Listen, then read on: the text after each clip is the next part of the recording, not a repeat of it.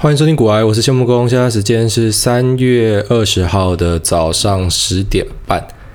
现在的台股呢，大量的反弹。那当然，在我自己个人朋友的群组里面呢，就开始讲说，啊，现在可不可以买了？呃，也有人在讲说，昨天砍的，那今天觉得有点后悔。好，那就像是我们之前提到的，一直在问大家的心理测验，今天要再问第四次喽。啊，就是如果你看到昨天大跌，今天大涨，你心里会怎么想？如果呢，你心里面想的是，看早知道昨天不要卖就好了，或者早知道昨天买很多就好了，那这样呢，就代表你是一个逆势操作的人。那这样的心态是非常要不得的。好，如果你会有这种人性上的考验，那它是一个非常不正确的事情啊。因为如果你有这样的想法的话，你可能。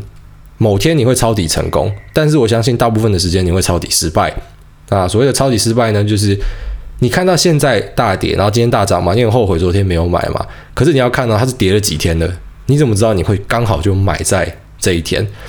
那我再跟大家再再讲一次，Howard Marks 讲的，如果呢你真的很想要买的话，你就分批买嘛。那你买一点，如果隔天反弹，你是不是就会觉得哦超爽，还好有买一点？那如果隔天继续大跌，你是不是也会觉得哦超爽，还好只买一点？好，那当然可以分批投入，绝对是分批投入的，因为没有人可以抓到市场的任何一个转折点啊，没有人抓得到，绝对抓不到，说抓得到的是神棍。好了，那讲讲完这点呢，我们现在看一下评价好了，因为古白的节目被推到前面去，我们开始有很多的评价跑了进来，来看看大家说了些什么。好，那点开一看，就先看到有两个人说我脏话讲太多，一个给我二星，一个给我四星。那因为星数给太少了，所以直接不回应你。下一位。蜜雅之社会观察家，古癌声音好好听，五颗星。如果说淤泥可以生出荷花，那古癌就是干话可以生出金刚经。备注：我妈一直说金刚经有多出神入化，会悟出很多人世间的道理。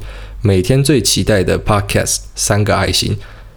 啊，蜜雅，你现在讲的这段话呢，应该是你可以给干化界所讲干话的人最高最高的评价，就差不多是这样子。好，你刚刚把那个干化界奥斯卡小金人塞到我手上，感谢你。那你老妈讲的是对的，《金刚经》呢，虽然我没有学佛，我也没有信教，可是我朋友推荐我去看这本典籍，我觉得它真的很有意思。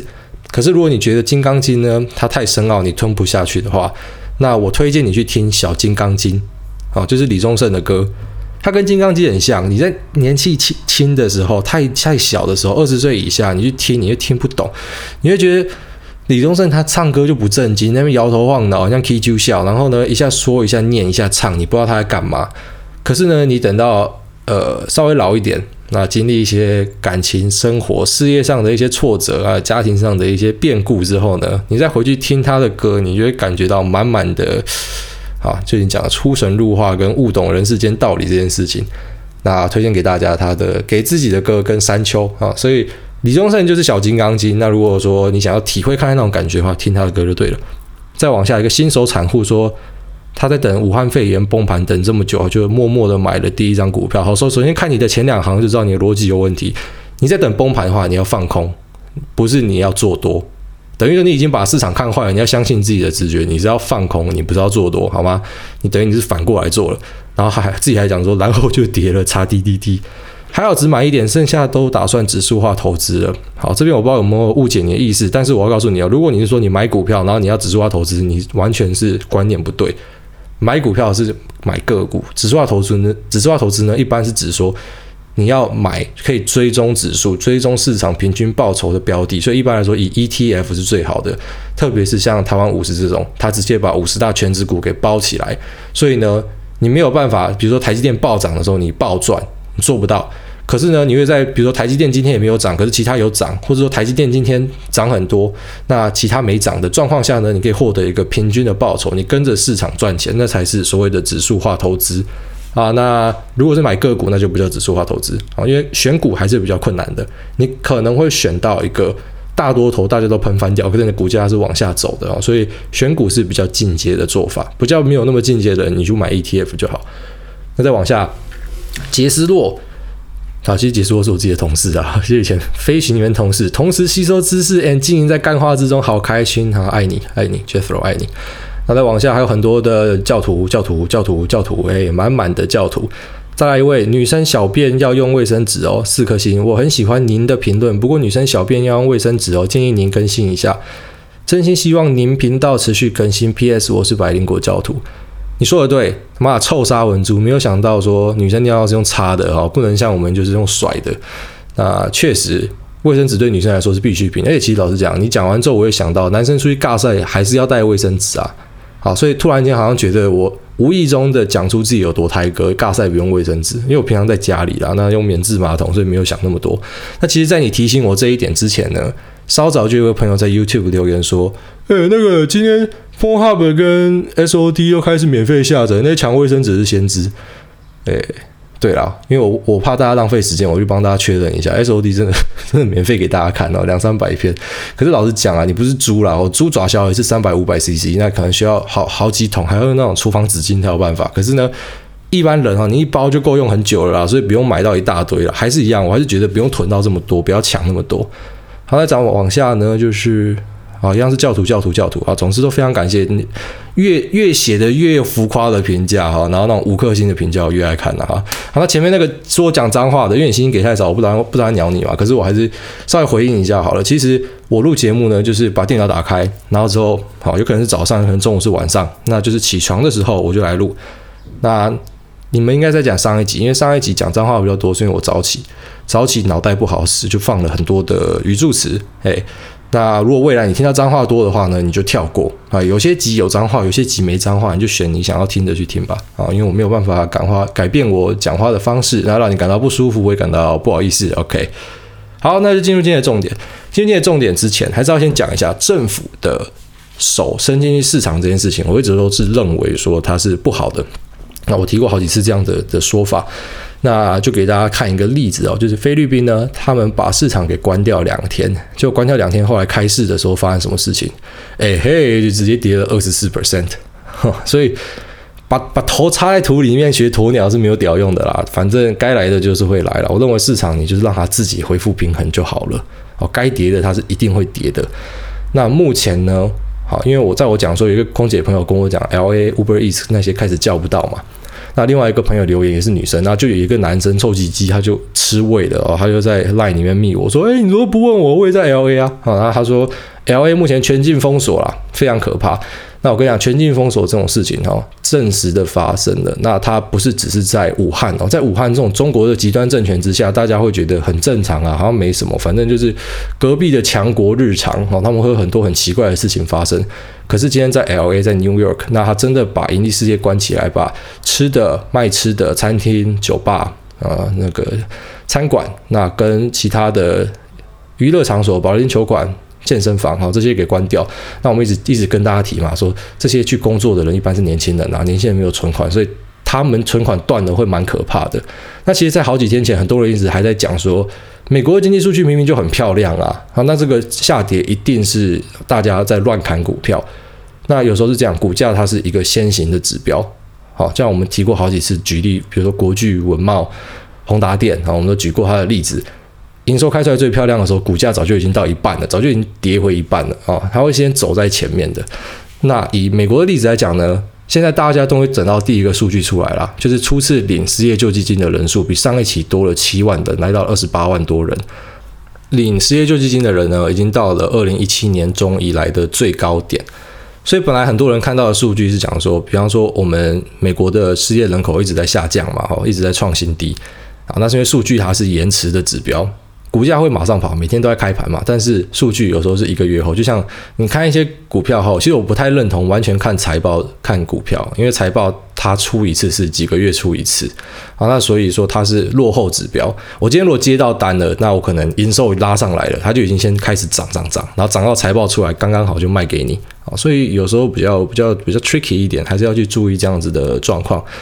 那领失业救济金的人数冲起来，就是第一个警讯了。好，那未来我相信大家一定会看到很多很烂的经济数据慢慢开出来。毕竟呢，美国降息两码又再降息四码，总共降了一点五 percent，外加 QE 七千亿，外加开始去买商业票据，再加上川普团队有在演你要发消费券，做了这么多促进流动性的做法呢，当然就是因为经济出了问题啊，绝对不是单纯的为了去救股票而已。那等到数据出来的时候呢，我反而要提醒大家哈，记得你要往前想。所以数据出来，你可以视为是啊，原来之前在跌这个啊，你不要觉得说哦，现在才看到好可怕，快卖啊，然后刚好就卖在一个阿呆股最低点，啊，有时候会发生这样的状况，那你就记得，反正股票呢，它会是走在前面的，只有在极少数的状况，哈，市场会 lag 会迟钝。那一般这种极少数的状况会以个股为主，因为很少人去注意它，所以它它的反应慢。可是越多人去注意的哦，比方说大盘啊、指数啊这种，我觉得它一般是蛮准的啦。那股价可能会冲上冲下嘛，可是它的趋势的方向差不多就是未来经济的走向。好啦，闲聊部分到这啊，你看我的码表现在已经挑十分钟了，有时候就是讲，因为要讲的东西太多，那还是要有一个重点啊，我觉得。那今天重点就是讲国安基金，它的全名叫做国家金融安定基金。啊，那有一个管理委员会在操盘，那管理委员会有十一个人啊，十一到十三个。好，就是什么交通部长啊、财政部长、中央银行总裁、行政部呃副院长啊，塞满了一堆人。但是我相信很多人考跨博了，他也不知道是什么。真的在操盘的哦，应该是财政部的次长啊，一位阮先生，他是操盘的。那下来当下面当然会有一些操盘的研究员跟团队这样。那国安基金的钱目前大概会有五千亿啊，五千亿是它的上限啊。以前有在讨论过要再把上限往上改啦。那我是觉得这个，如果如果我是立委，我去讨论，我一定觉得根本没有必要加这种东西哈，因为大家知道我的立场是什么。那资金的来源呢？好，五五千亿里面有分五分之二跟五分之三。那五分之二呢是国库持有的公民营事业的股票，去跟银行好就是借款，那它的上限可以借到两千亿。那另外一个呢是邮政储金啊、劳保金、劳退金、公务人员退休抚恤基金啊、邮政寿险积存金。这些他们本身就会去投资，但是呢，他投资而未完全用完的钱，好，可以凑起来凑三千亿给国安基金，所以加起来就是五千亿。那五千亿说多不多，说少也不少。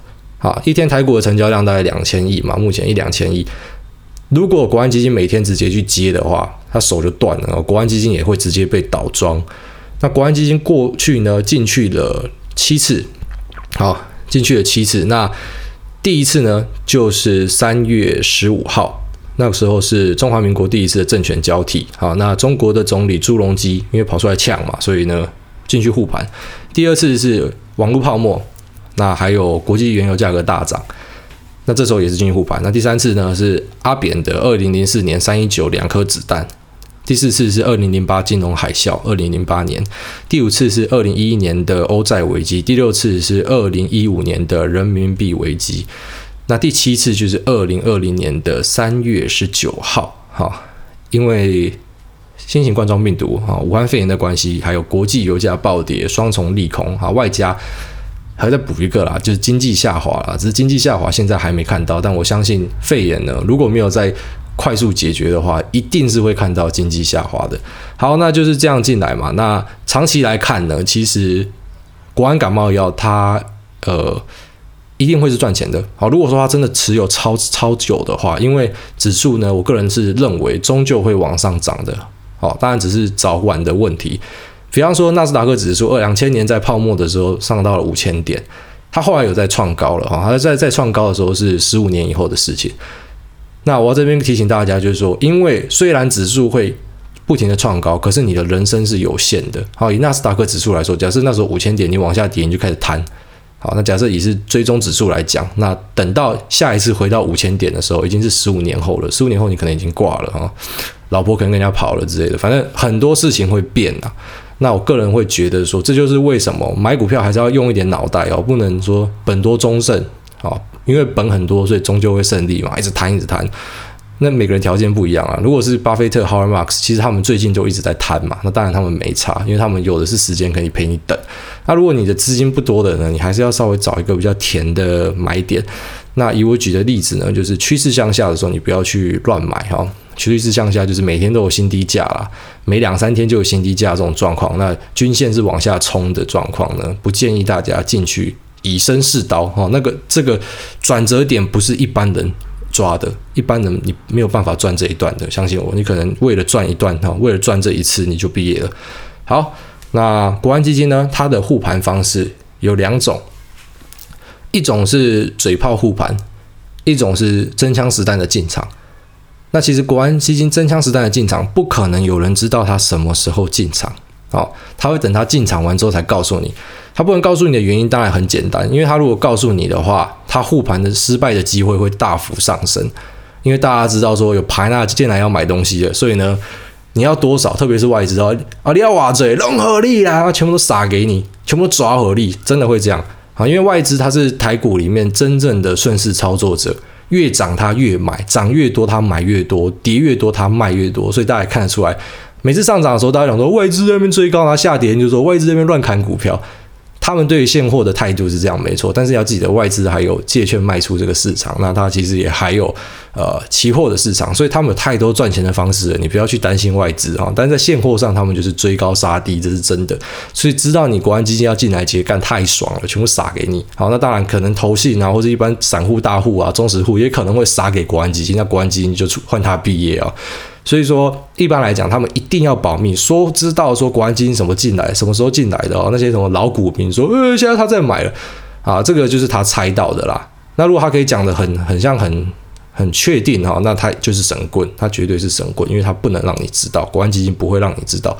那为什么前面会有一个嘴炮护盘呢？那嘴炮护盘的时候，就是大家会看到密集的新闻讲说，国安基金不排除开会，不排除进场，或者说什么监管会主委指示国安基金怎样怎样怎样，或谁指示国安基金怎样怎样，立委指示国安基金怎样怎样。这就好像是我讲说，我今天早上不排除喝可乐，不排除等下去健身房，然后不排除来录个音，好，这就是你每天要做的事情。国安基金在国际利空，特别是股价大跌、油价大跌这种时候，他们早就已经在开会，他们早就在准备了哈。那当然，只是他们要等好一点的时机进场。可是他们其实也不反对大家去乱放消息啦，我相信是这样。放消息的好处就是大家会觉得国家在背后罩我，快冲啊，兄弟们买啊！然后呢，在那边到处看到说今天台积电拉了几点，就说呃那个是国家在买，快点跟进去。好，确实，国安基金他们主要的工作，它绝对不是。空手去接刀，因为接不住哦，市场的量能还是很大的。他们的做法是点火，反正点火之后呢，兄弟们就会上了。那但是点火的时间就会变得很重要。所以以过往的经验来看呢，虽然我们讲假设拉到很长期来看，它一定是赚嘛，因为反正他们都是在大跌段买的。可是呢，如果说要我来看的话，我会觉得他买进之后三到六个月到一年内趋势要因为这样反转，我才会认为它是成功的护盘。不然它其实就只是另外一个大户进去摊平嘛，然后摊平之后股啊、呃、继续创新低，那跟你护盘的关系为何？我就觉得嗯怀疑嘿。所以过往的经验来看呢，其实大概成功失败是成功跟失败的护盘是一半一半。好，不是说国安基金进去买了之后这就是一个最最最低点哦。好，请大家还是要去回测一下。那国安基金一般接在趋势很明显向下的时候，像类似这样的状况，啊，它失败的机会更高。好，就是我提到的所谓的趋势向下，我讲季线可能没有人听得懂，那我这边就是啥意思？再补充一个啦，我们一样拿 Note 7来举例，Note 7这台爆炸机，好，爆炸机呢，当美国的政府宣布它不能带上飞机之后，手上有一万多台的大盘，觉得干挫赛，我要在一万块卖掉，快点卖掉。那 B 大盘看到 A 这样卖，他就说好，那我九千。C 大盘你小，我比你更小，互相伤害八千，然后大家就越喊越低，越喊越低。那这会低到什么时候？就低到大家有共识的时候。好，市场的平衡就是大家有共识的时候。那现在一直往下杀的状况，就跟呃 Note Note Seven 这样在砍价的状况，其实是差不多的意思啦。反正大家都觉得还可以再杀嘛。那杀到，比方说杀到两千块的时候，那 A、B、C 同时都觉得我再杀，我不如拿出去送了哦，拿来当甩炮嘛，它会爆炸，拿来当水炮王我都爽嘛，两千块我不要卖了。那可是呢，市场可能也会有同时另外一批人觉得，呃，两千块买一支会爆炸的手机还 OK 啊，还 OK，这风险 OK 啊，反正被炸看看又不会怎样哦，两千块而已。他们在两千块进去接刀，那所以就变成说，只要接刀的人够多，那卖的人在这边有共识的话呢，好，这支手机就在两千块、两千一百块、一一千九百块之间跳动。它一定会先跳动一阵子，然后呢，可能看是买方的力量大还是卖方的力量大，然后再决定下一个方向。那以目前来看，每天好，或者每两三天就有一个新低价，我个人还是觉得不要太嗨了。如果你看到短线的大涨哦，一天的反弹，真的不要太嗨。还记得零零六七二 L 吗？我们一直讲从十块钱提醒到三块，然后不是后来有被人家抢吗？因为反弹到四块，就后来又跌到一块钱。那昨天讲说清算下市嘛。那你看他呛完我，他就是那那个刚好就是唯一的一天反弹，然后继续下去。那你看我现在讲完这个哦，是不是？你看现在又反弹了嘛？现在弹到又往上弹了，那是不是可能又要有一个人又出来呛我了？所以我觉得。你知道，其实你猜对一两天没有什么好求的啦。重点是你有没有办法看出趋势啊？那当然，其实还有另外一点是，我去做这些提醒的时候，是告诉大家这个商品呢，对于一般人来讲哦，就是 handicap match，你是你是把手绑起来，你知道吗？你你没有用正确的工具去对付啊，来来获得一个公正的比赛，它会溢价了嘛，然后你也不知道杠杆 ETF 或者说最终原油期货的 ETF，他们会有比方说损血或是震荡的扣血之类的，你都不知道。那我我的目的只是提醒大家说，你要知道这些风险。那当然，我还是相信说，在各种产品都有厉害的人，哈，即便在多么不利的状况，你都可以获利。那这种高手，其实我们用眼神交汇就知道啊，你听人家讲话，你就知道这个人是不是高手。那呃，你就不用来跟我做争辩，因为我不是说给你们听的。我相信你们是有这个能力，在什么状况都可以赚钱的。那我比较像是提醒一个给啊菜鸡们、菜逼八们知道说，诶，这个东西哈，你要玩之前，你要先搞清楚它的规则啊，好吗？那总之。好，元大本来昨天要下市的嘛，这个元大原油正额，那后来顾立雄就是福利熊，他出来送福利哦，他就让他续命，再让他活一个月。那你看，就改赌场改赌场的规则嘛，其实啊，这就是另外一个干预市场啊。我觉得规矩就在那嘛，你就跌到低于低于净值两块了，那他报请下市，你就应该要让他下市。啊，但他可能是看说太多的股民现在套在里面了，可是我觉得规则要有，规矩要有了，哦。不然真的是嗯汤。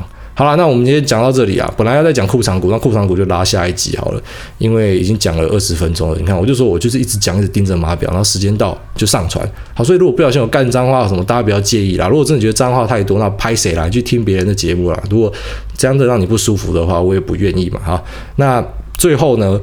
现在还是有很多人在问 QA，其实像国安基金就是 QA，我拿出来回答大家了。那有一些人问比较奇怪的哦，有一个问说：“哎，股癌，你可不可以开一个番外篇？你怎么追这个意大利女生的？”我 想应该没有人想知道这个东西啊。但是如果你有什么奇怪的问题，那你就丢看看嘛。反正我们是很开放的。那如果说可以为大家解答的，就会继续为大家解答。那这边呢，也特别感谢我一位前同事，他现在他跟一个机长在飞哈，一个华航的 captain。那这华航的 captain 呢，他呃。很喜欢我们的节目哈，那非常感谢你。他说是精神粮食啊，他都会在听。啊，那我会持续的更新。那如果说有什么样的问题呢，欢迎大家都来跟我们讨论。那持续的给我们好评，好不好？拜托你给我五颗五颗星，然后你叫我不要讲脏话，他妈从下一句脏话都不讲，吃软不吃硬。好啦，就这样，OK，拜。